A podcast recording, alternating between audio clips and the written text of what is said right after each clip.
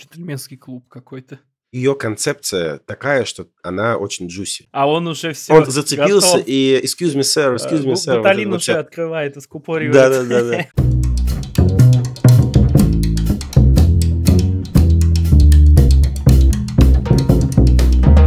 Всем привет! Э, Вы слушаете подкаст Хоба, в котором раз в неделю шестеро друзей в разных комбинациях встречаются и обсуждают какие-то волнующие их темы, рассказывают просто, как у них дела. И сегодня у микрофона я, Далер, и И Коля.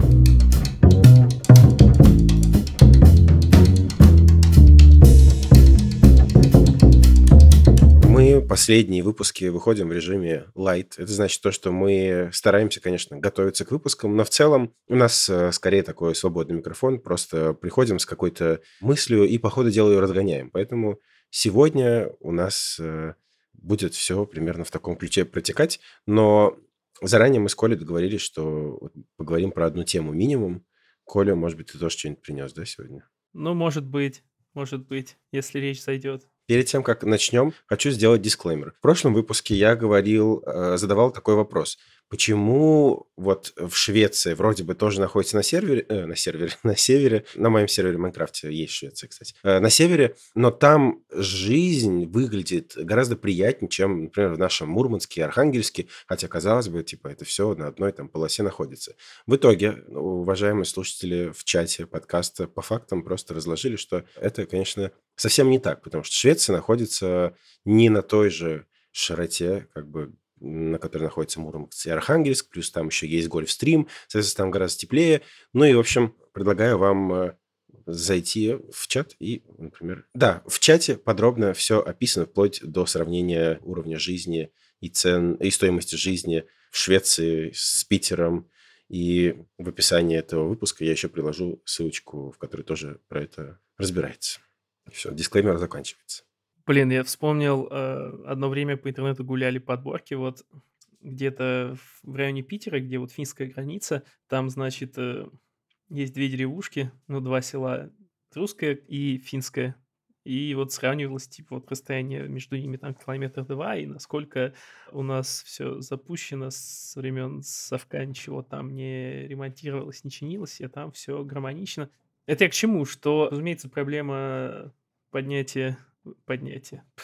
Проблема какого-то там восстановления и поддержки регионов есть, но при этом, при всем, конечно, финансовые, да какие-то погодные вещи и другие обстоятельства тоже важны. Дискуссия интересная получилась в чате, мы вспомнили даже какие-то экономические штуки, и я, кстати, как раз недавно зачитал книжку, о которой говорил сколько-то выпусков назад про экономику.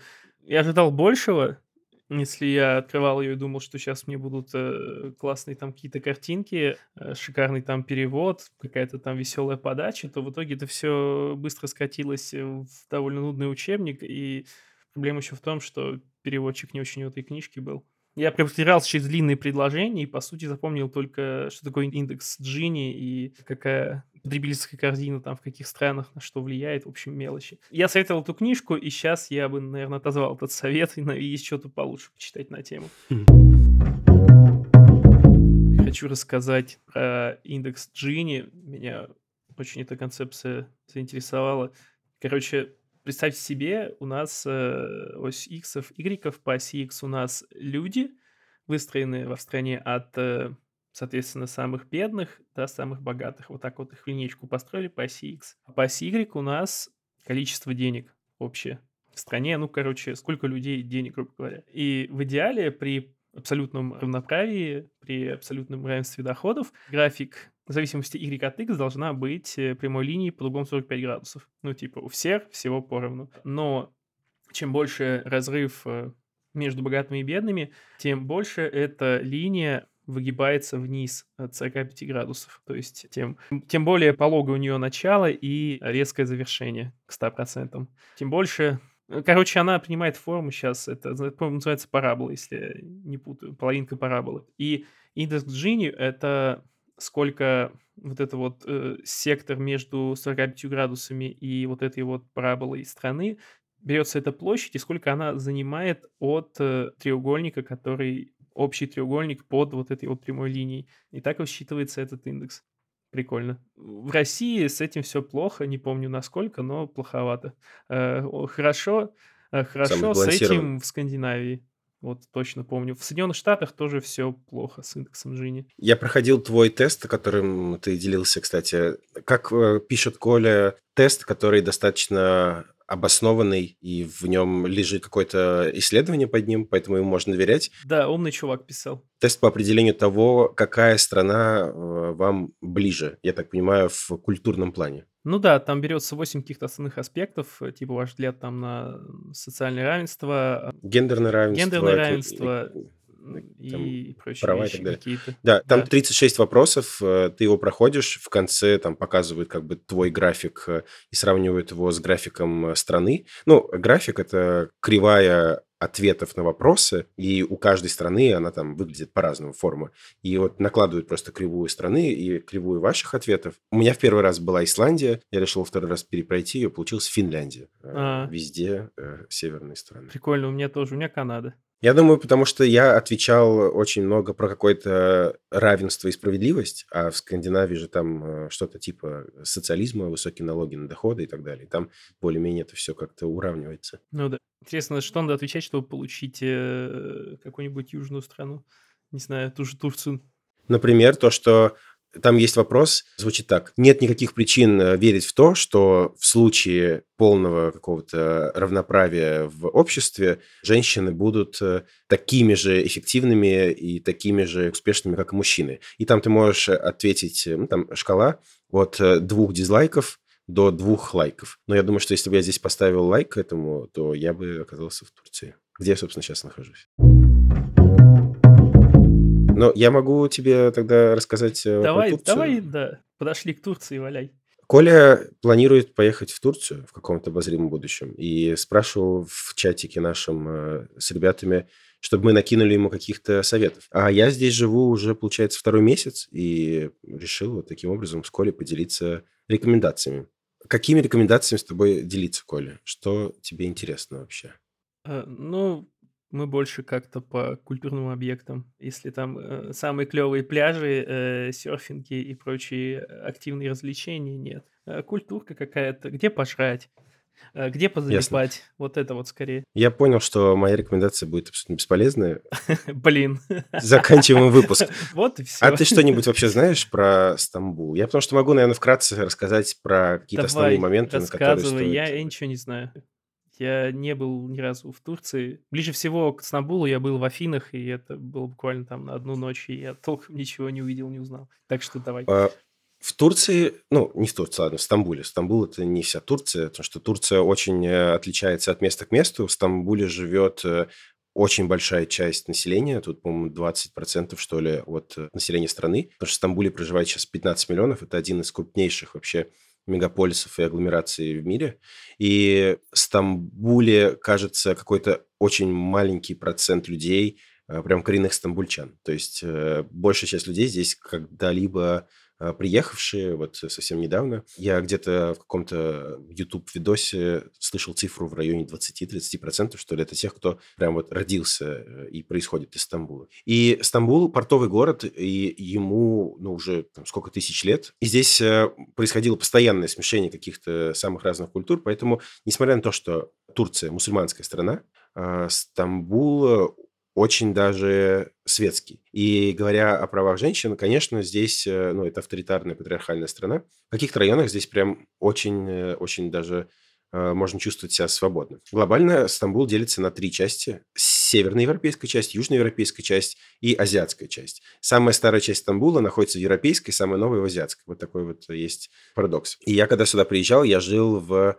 Фатихе. По-турецки произносится как Фати. И это старейшая часть э, города, там старые постройки. Я жил в Балате, это район, в котором когда-то жили греки и евреи, но так как э, Турция воевала с Грецией где-то там больше ста лет назад, в какой-то момент э, греков отсюда выселили и за- заселили местными, ну, более традиционными для Турции национальностями, турками, цыганами и так далее. Вот. И прикол в том, что Вы знаете, что в Турции было землетрясение очень жесткое, и есть исследование, которое говорит, что в Стамбуле с очень высокой вероятностью до 2045 года будет землетрясение, которое разрушит значительную часть города. Ну и первое, что будет разрушено, это как раз Фатих, потому что там очень много построек, ну, не предназначенных для э, сейсмоактивности и очень старые.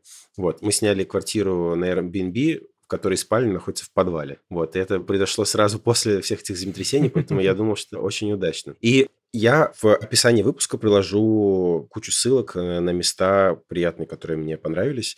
Вот в Фатихе очень э, красивая архитектура. И вообще Стамбул, он очень узкий. Э, особенность домов здесь, то, что здесь используются винтовые лестницы. То есть я в скольких жилых домах был, здесь везде вот такие узкие винтовые лестницы, потому что, ну, все очень кучно, все дома очень такие как бы вертикальные, и нет вот этих вот широких лестничных подъездов, очень мало лифтов. И это очень интересно. Так, что тебе рассказать еще? Блин. А Фатих это северноевропейская часть или Это южноевропейская ага. часть, да. А чем они отличаются, кроме географии? Южноевропейская часть, наверное, мне кажется, самая старая. Там много старых э, построек, там э, мечеть э, Софии находится, там много мечетей. И вообще это одна из самых, наверное, консервативных частей Турции. Здесь очень много последователей Ататюрка и Эрдогана. Ататюрк – это очень интересная личность, которую я пока еще подробно не изучил, но вот у Тамары Дельман, которую признали инагентом, должны сообщить об этом. Или не должны? Ладно, должны, наверное. Пусть будет. Она э, в дропнула, выложила лекцию про Ататюрка, в котором как раз его персону разбирает. Ататюрк – это Мустафа Кемаль, президент Турции, который как бы основал вот современную Турцию, какой мы сейчас видим. Потому что до Первой мировой войны, в которой Турция проиграла, была одной из э, сторон проигравшей. Это же была Османская империя. Вот. И после, соответственно, несмотря на, как бы, в кавычках, э, позор, я говорю, потому что, наверное, многими турками тогда это ощущалось именно так, проигрыш в войне, Турция выстроила страну, в которой очень силен вот дух как бы самодостаточности самодостаточности, ну, не самодостаточности, какой-то гордости за себя, за свою страну. И Турция очень националистическая страна. Здесь э, очень как бы, любит свою нацию. При этом я к себе не почувствовал никакого пока что пренебрежения. Но я в Стамбуле нахожусь, и я турист. Понятное дело, ко мне другое немного отношение, наверное. Любит свою нацию, это как бы одно, а националистическая страна, это немножко уже негативный дает подтекст. Да. Патриотизм. Очень патриотичная страна. Я подробнее еще тоже в этом всем разберусь, и потом сделаю в следующих выпусках э, кучу дисклеймеров по поводу своих слов. Просто со всеми, с кем я разговаривала, э, использовалась именно такая формулировка, в том числе в каких-то там обзорах или у travel-блогеров. Наверное, стоит, э, да, чекнуть это. Почему именно они говорят националистическое, а не э, там, патриотическое. Это интересно. Особенно учитывая, что ты сказал про Стамбул, про количество приезжих, которые не коренные. Да, что сказать еще? Что стоит поесть отдельно? Вот что местное, надо обязательно попробовать. Гастротуризм. Окей, но пахлава, она здесь э, славится. Турецкая пахлава – это бренд, мне кажется. Здесь э, ее куча разных видов, ее очень много, и она здесь очень дешевая. И здесь э, есть... Ну, я жил месяц, получается, в Фатихе, сейчас я месяц живу в Биоглу, это северноевропейская часть как раз. У меня сформировалось какое-то количество мест, в которых я постоянно ходил, я приложу список, куда можно сходить, там и вкусно, и недорого. В том числе там есть э, кондитерская, в которой продаются пахлаву. Стоит недорого. Например, э, там коробка, не знаю, грамм ну, полкилограмма пахлавы может стоить э, что-то типа 120 рублей. Здесь э, очень дешевые, очень э, вкусные фрукты и овощи. И, например, килограмм клубники стоит 20 рублей. Спелая авокадо стоит 120 рублей. Помидоры стоят 120 рублей. Это я примерно говорю, но в целом вот диапазон такой. Очень дешевые фрукты, овощи. А какой стритфуд популярный? Я понимаю, что пахлава, но это скорее десерт в моем понимании. А если брать какие-то основные блюда? Здесь э, есть дурум. Дурум – это ну, типа шаурмы, разновидность такая. Вот, и э, здесь она самая разная. С курицей, с мясом советую тебе попробовать. Есть и веганская тоже. С списке мест тоже будут ссылочки на Google карты. Да, здесь э, стоит пользоваться Google картами, потому что другие здесь не актуальны, они заведут вас куда-нибудь туда. Э, стоит завести э, Истанбул карт, это что-то типа тройки в Москве для проезда на транспорте. И транспорт здесь достаточно хорошо развит, здесь тоже есть предсказание того, когда они приедут. И он здесь самый разный. Ночной и автобусы. Я не видел трамваев. И так как город располагается, получается, на трех берегах, то есть паром, и это один из основных видов транспорта. Ты, как на обычном автобусе, можешь сесть на паром и переплыть э, из одного места в другое. Он едет там, ну, есть рейсы до часу ночи. Плюс-минус весь транспорт ходит общественный до часу ночи. Тут есть метро. Короче, в этом смысле очень все хорошо достаточно развито. Проезд стоит примерно э, рублей 40. И есть э, тусовая часть города Кадыкёй. Тусовая в смысле там больше всяких таких мест типа баров, э, клубов, э, концертных залов. И там более демократичные, свободных взглядов люди. Там безопаснее комфортнее себя чувствовать э, женщинам, потому что они... Там люди с более как бы, открытыми взглядами на жизнь. В Фатихе, если идти ближе к Софии, есть... Я однажды застал такую картину, это было очень странно. Ты идешь, и там чайная, есть турецкий чай, такое понятие. Вот они в таких вот э, маленьких, э, как песочные часы, чашечках пьют чай. И есть э, чайные заведения, которые только на чай специализируются. Там есть чайная, которая работает типа с 58 года, и она тупо просто разливает чай. И мужчины приходят, садятся, курят, болтают. Я думаю, это такой мужской клуб. Хотя я слышал версии, что такие чайные используют для отмывания денег еще. Вот, но схемы все не знаю. И я как-то шел вот в Фатихе недалеко от мечети, и там было человек 50 мужчин, они сидели, все пили чай, и ни одной женщины. Это было очень странно. Что еще рассказать? Джентльменский клуб какой-то. Чем отличается местная шурма от э, московской? Я думаю, местная шурма более здоровее, и она дешевле еще. Ну, то есть ты ешь, и ты в московской шурма, э, как бы ее концепция такая, что она очень джуси. Вот. Местная шурма э, более сухая, суховатая. Здесь больше каких-то, мне кажется, фруктов, меньше соусов. И в этом смысле, мне кажется, она здоровее, потому что тут меньше всяких соусов, сахара, соли. Угу. Так, а что по культурке, э, что надо посмотреть обязательно? Вот в этом смысле я профан. Я здесь еще не был нигде, но собираюсь пойти в музей. Пока что все, что я могу сказать про культуру. Э, здесь есть клуб который называется, называется Underground, кажется так. Короче, когда вы будете слушать этот подкаст, в описании будет правильное название этого клуба. И в этом клубе устраивают э, разные концерты местной сцены и приезжих э, групп. И в этом клубе один из центр стамбульской вот, музыкальной всей движухи. Э, недавно там выступала, например, группа «Спасибо». Э, ну, то есть приезжают туда всякие музыкальные группы тоже. Здесь очень крутые библиотеки, и в них можно бесплатно абсолютно коворкать. Например, э, Национальная библиотека Ататюрка, кажется, так называется. Я все планирую добраться до туда, но судя по фотографиям, рассказам моих э, приятелей, которые там э, коворкают, очень крутые места. И туда вход абсолютно свободен. И еще здесь очень-очень крутые книжные.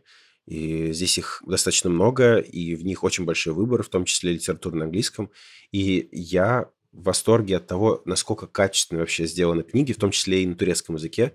А еще здесь э, очень популярна коммунистическая партия и вообще в целом коммунистические, ну, левые какие-то взгляды. Поэтому много литературы в книжных магазинах, э, всякого там фикшена, и в том числе периодики журналов, в которых э, в которых печатаются какие-то эссе коммунистические и так далее. И все это очень круто сделано. Вот, то есть то все очень сверстано, красиво и оформлено. Короче, просто рай. Как оно в целом на улице? Ты чувствуешь себя в безопасности э, на улице в Стамбуле? Я как-то пообжился, мне кажется, и чувствую себя безопасно. Плюс я стараюсь, э, ну, не потому что это нужно для безопасности, а просто мне хочется как-то э, там, где я живу, интегрироваться. Я стараюсь учить турецкий язык. И, кстати говоря, я учу его в приложении Бузу. Тебя вроде не было на прошлом выпуске, да. Я про него рассказывал. Приложение Бузу, в котором очень прикольно учить турецкий, потому что там, в отличие от Duolingo, кажется, более понятно все объясняется. Плюс есть комьюнити, который тебя может э, поправлять. Ты записываешь там, допустим, какую-то фразу, и они тебе передиктовывают, либо ты можешь написать фразу. И я вот на 40% э, уровня А1 турецкого сейчас. И В целом, когда ты немножечко говоришь, то чувствуешь себя еще безопаснее. Особенно, там, не знаю, на базарах прикольно, когда ты можешь э, спросить, сколько это стоит, понять, сколько это стоит, и там расплатиться. Мне кажется, совсем другой разговор. И числительные, мне кажется, достаточно несложно вообще учиться. Там простая конструкция. И я чувствую себя безопасно, но стоит делать поправку на то, что я мужчина.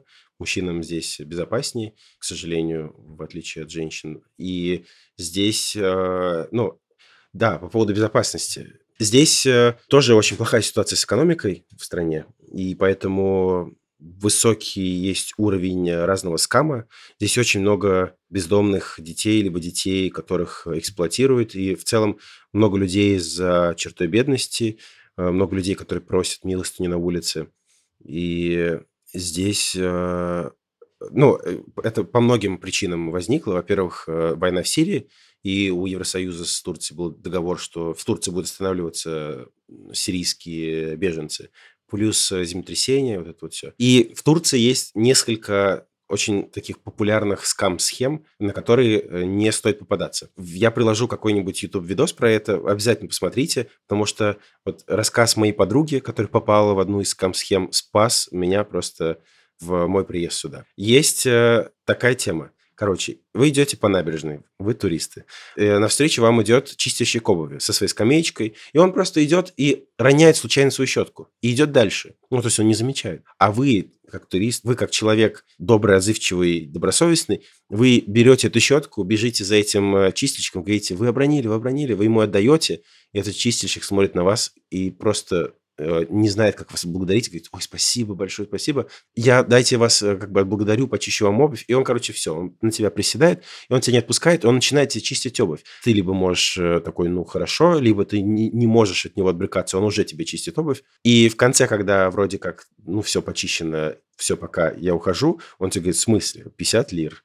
И это все скам-схема для того, чтобы тебя вовлечь в чистку обуви и стянуть с тебя деньги. И моя подруга как раз попала в такую ситуацию. Она отдала какую-то сумму, и говорят, что стоит лучше как отдать, потому что может где-то быть группа поддержки, э, в случае чего, которая угу. поможет этому челу свои заработанные деньги забрать. Да, мы просто шли с подругой э, по набережной, и шел мимо чел, я вижу, что он что-то роняет, я не вижу, что. Я наклоняюсь, э, еще не понимаю, что это такое, касаюсь пальцем этой штуки, а э, девушка моя параллельно окликивает того чела и говорит, что вы что-то обронили, он разворачивается уже идет к нам. Я понимаю, что это щетка, я пальцем касаюсь ее, как ошпаренный просто отлетаю, говорю э, девушке, мол, пойдем, пойдем, типа, это щетка, все дела.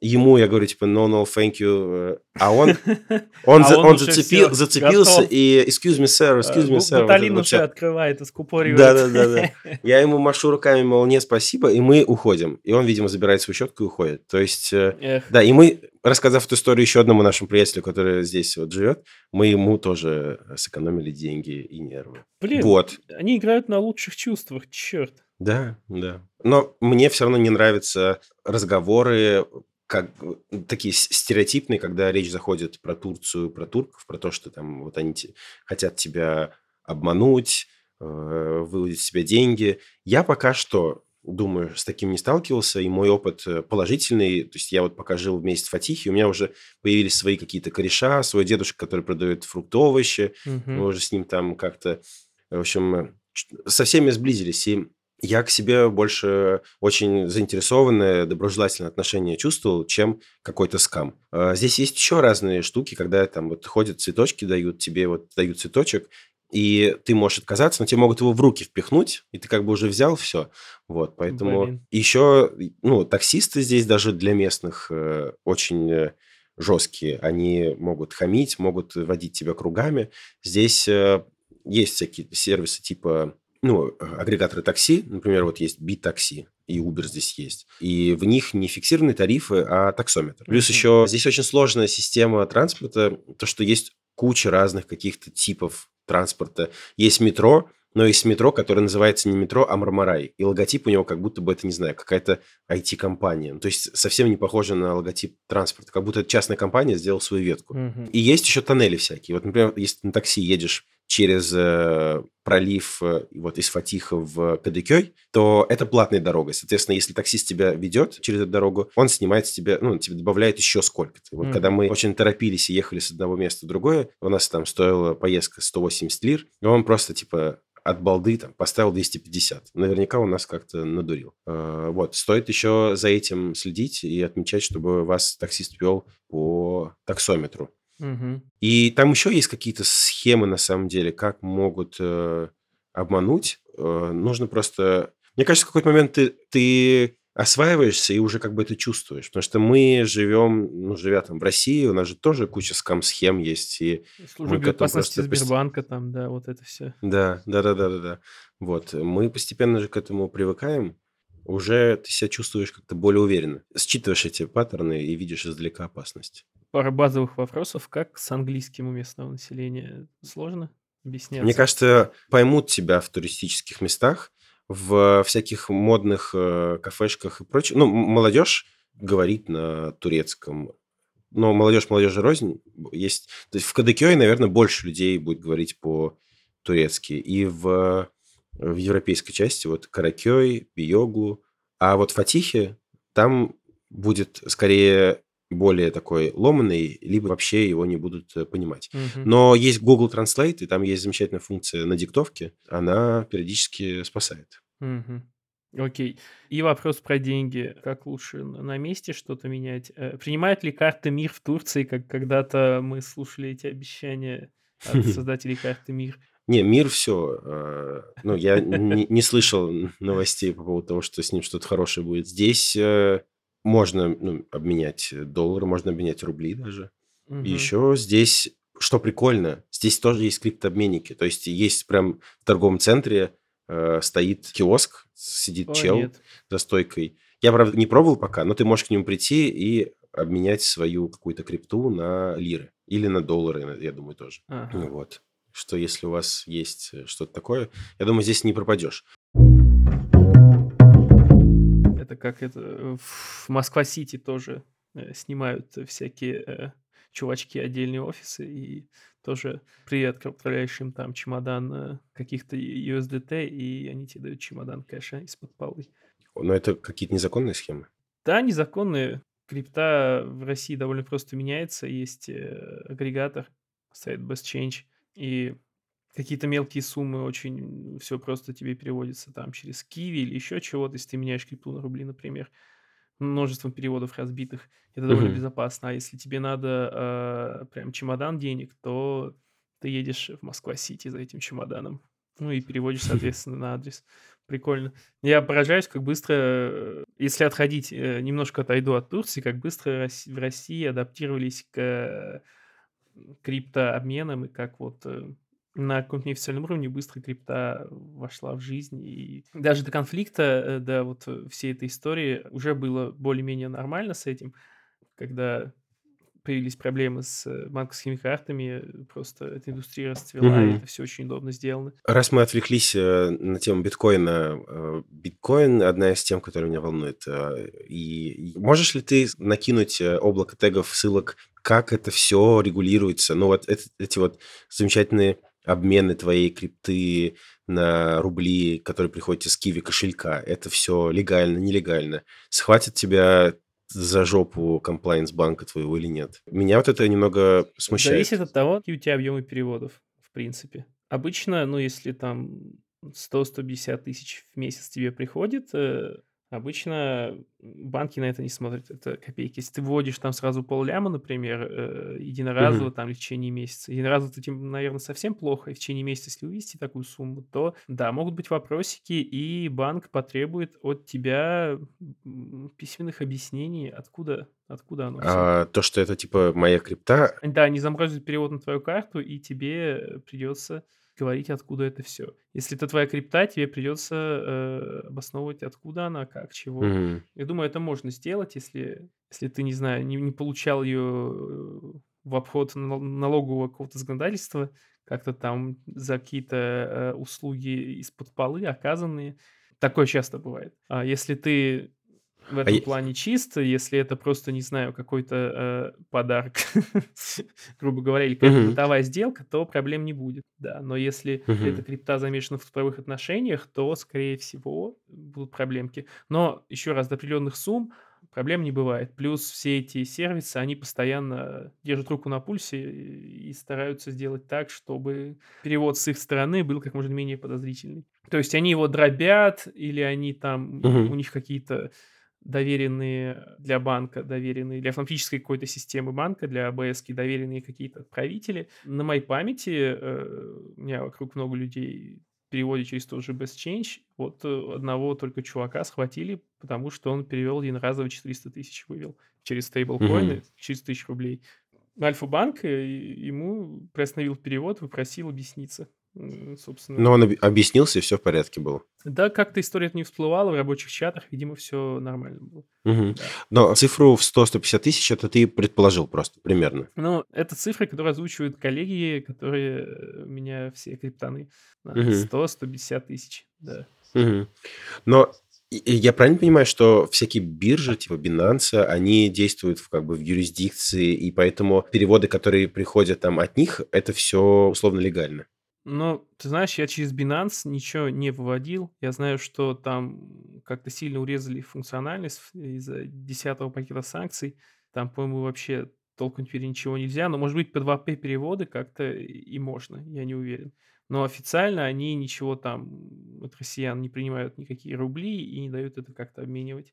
У меня на "Бинансе", в принципе, ничего нет. Э, не, у меня есть 100 баксов, которые я вложил когда-то в голубые фишки. Просто мне было интересно, поднимусь ли я на крипте. Эти 100 баксов за вот 1,5 года превратились в 40.